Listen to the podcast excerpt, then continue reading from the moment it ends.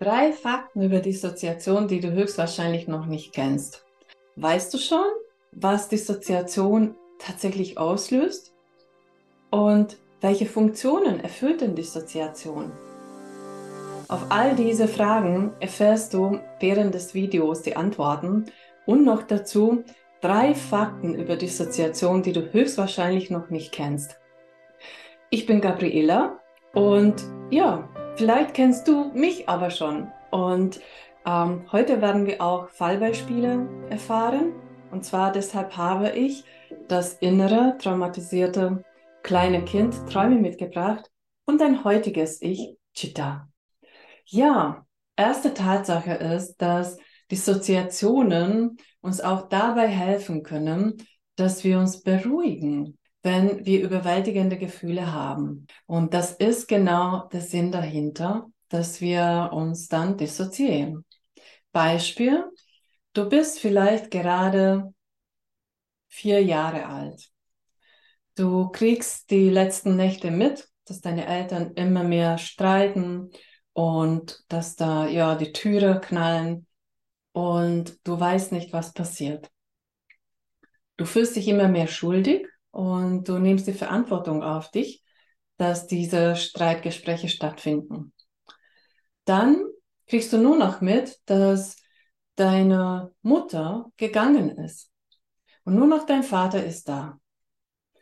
Und was bei dir dann eben ja passiert und was du fühlst, ist, dass dein kleiner, innerer, traumatisierter Kind von volle traumabedingten Schuldgefühle, von Verlustgefühle, Ohnmacht, Machtlosigkeit und auf der anderen Seite natürlich diese, ja, Vermissen. Also du vermisst ja deine Mutter. Natürlich liebst du ja deine Mutter auch.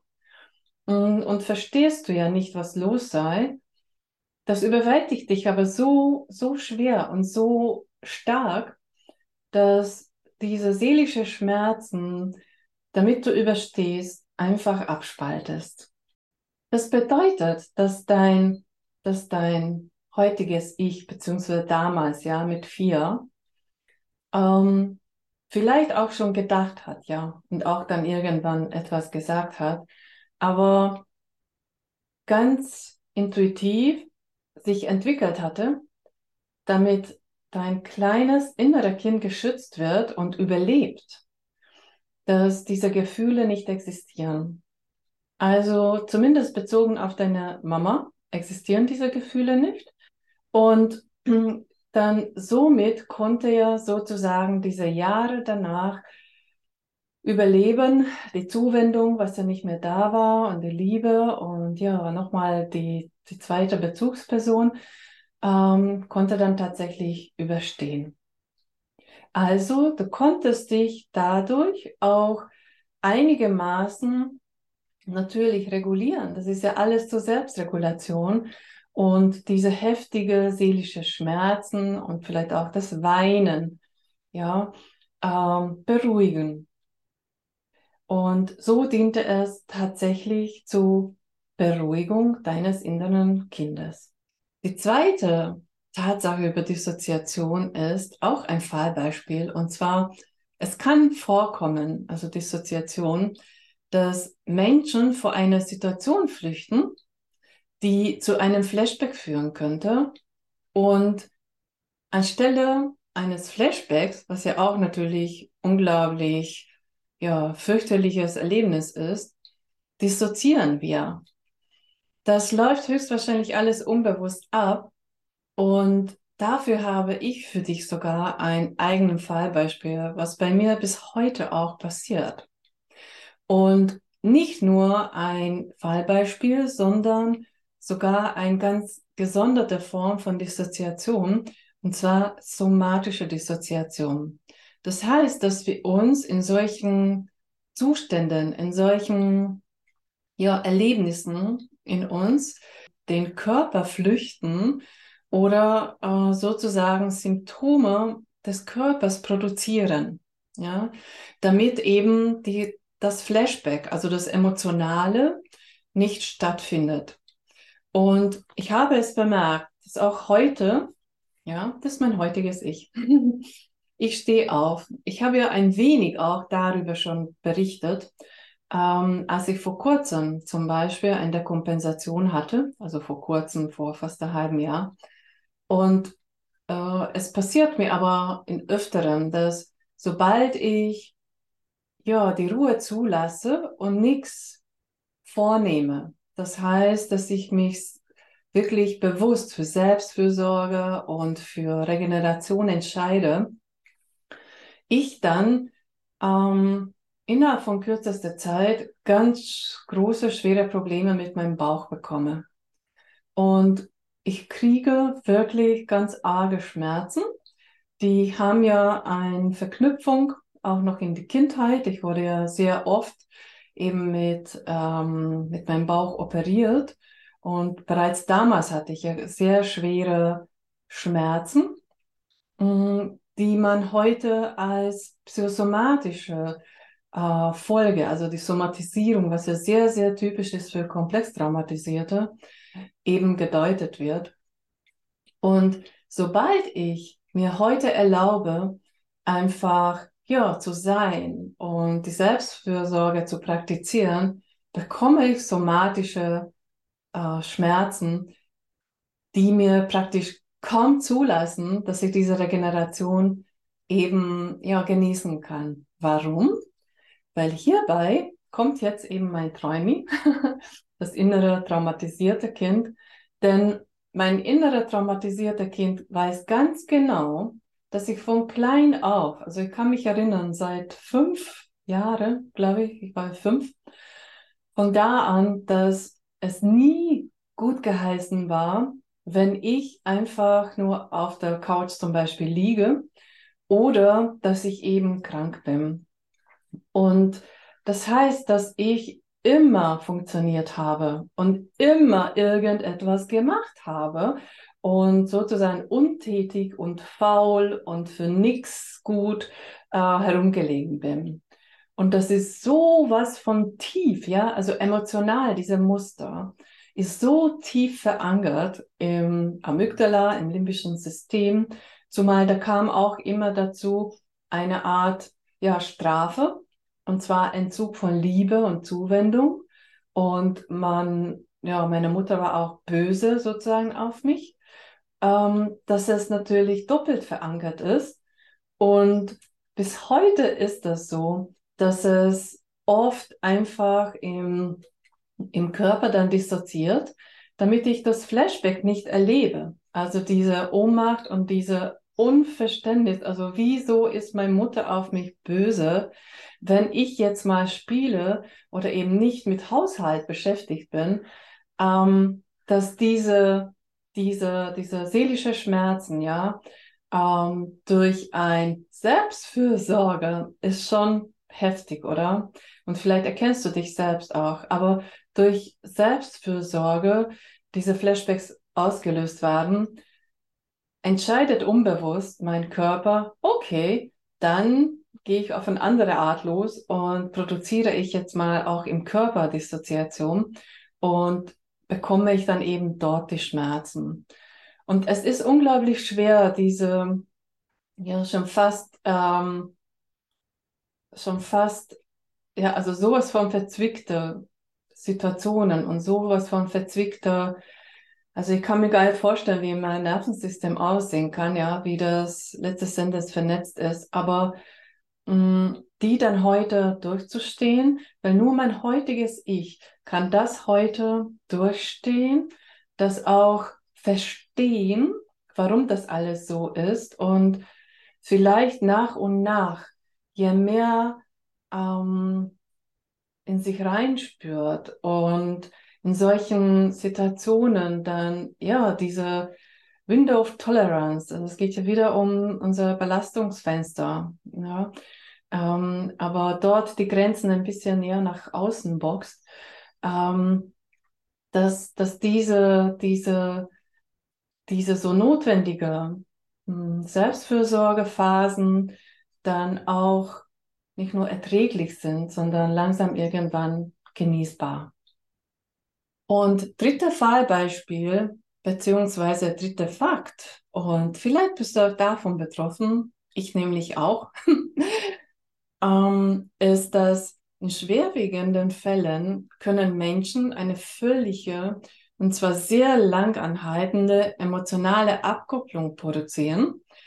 Ähm, eine völlige Abkopplung gefühlsbedingt von der Umgebung erfahren. Kommt es dir bekannt vor?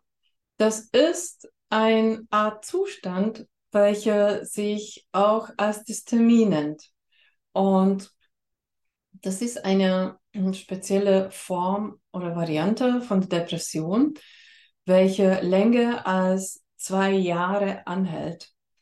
Und diese Art von, von Depression und diese Art von Abkopplung von Gefühle ist unglaublich ähm, ja, typisch eben für Menschen mit Entwicklungs- und ähm, Komplextrauma, denn die sind langanhaltend, wiederkehrend und sehr intensiv.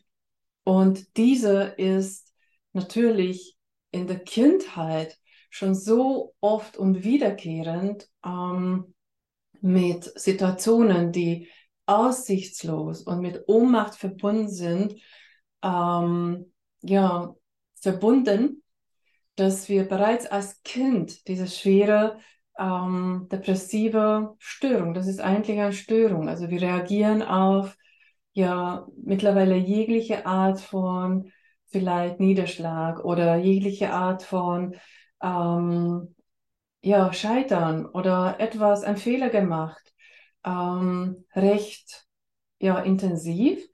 Und wir versetzen uns auch über ganz, ganz lange Jahre hinweg in diese ja, sehr dominante Verstimmung.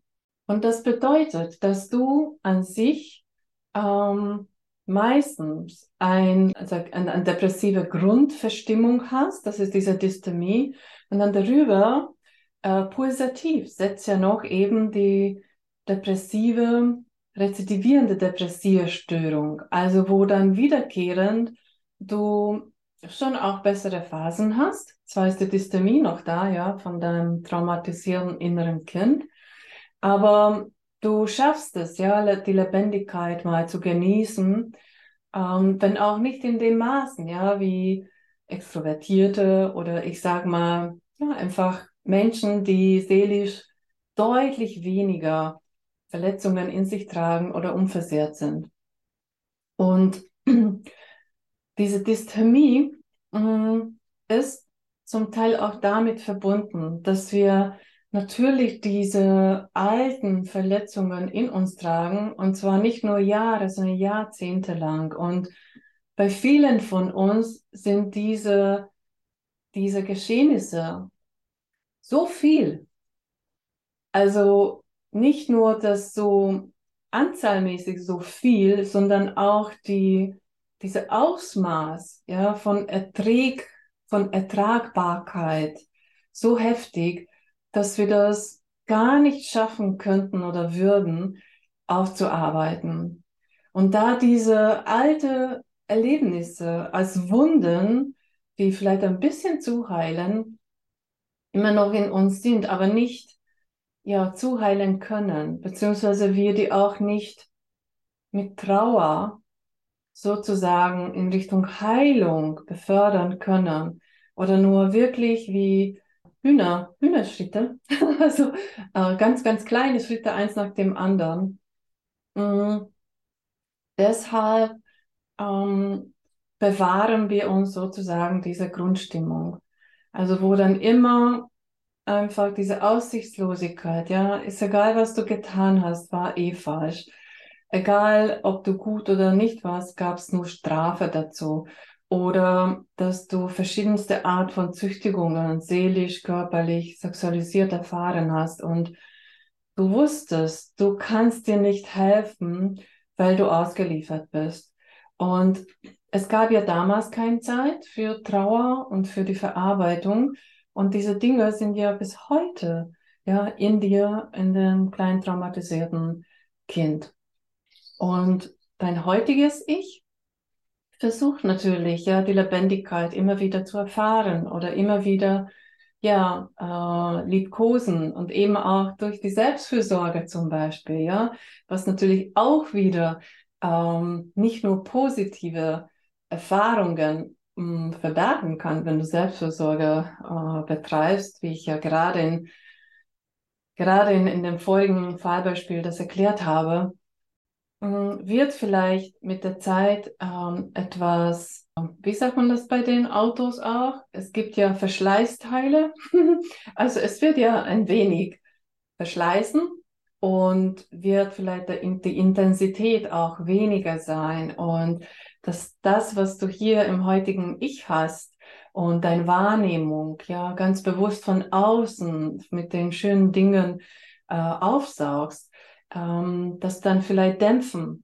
Aber ich gehe davon aus, dass bei vielen, die komplex traumatisiert sind, alleine schon von der Anzahl her ähm, nicht möglich sein wird, in unserem Leben oder halt ja bis Ende unseres Lebens all die Verletzungen zu betrauern und fertig zu verarbeiten.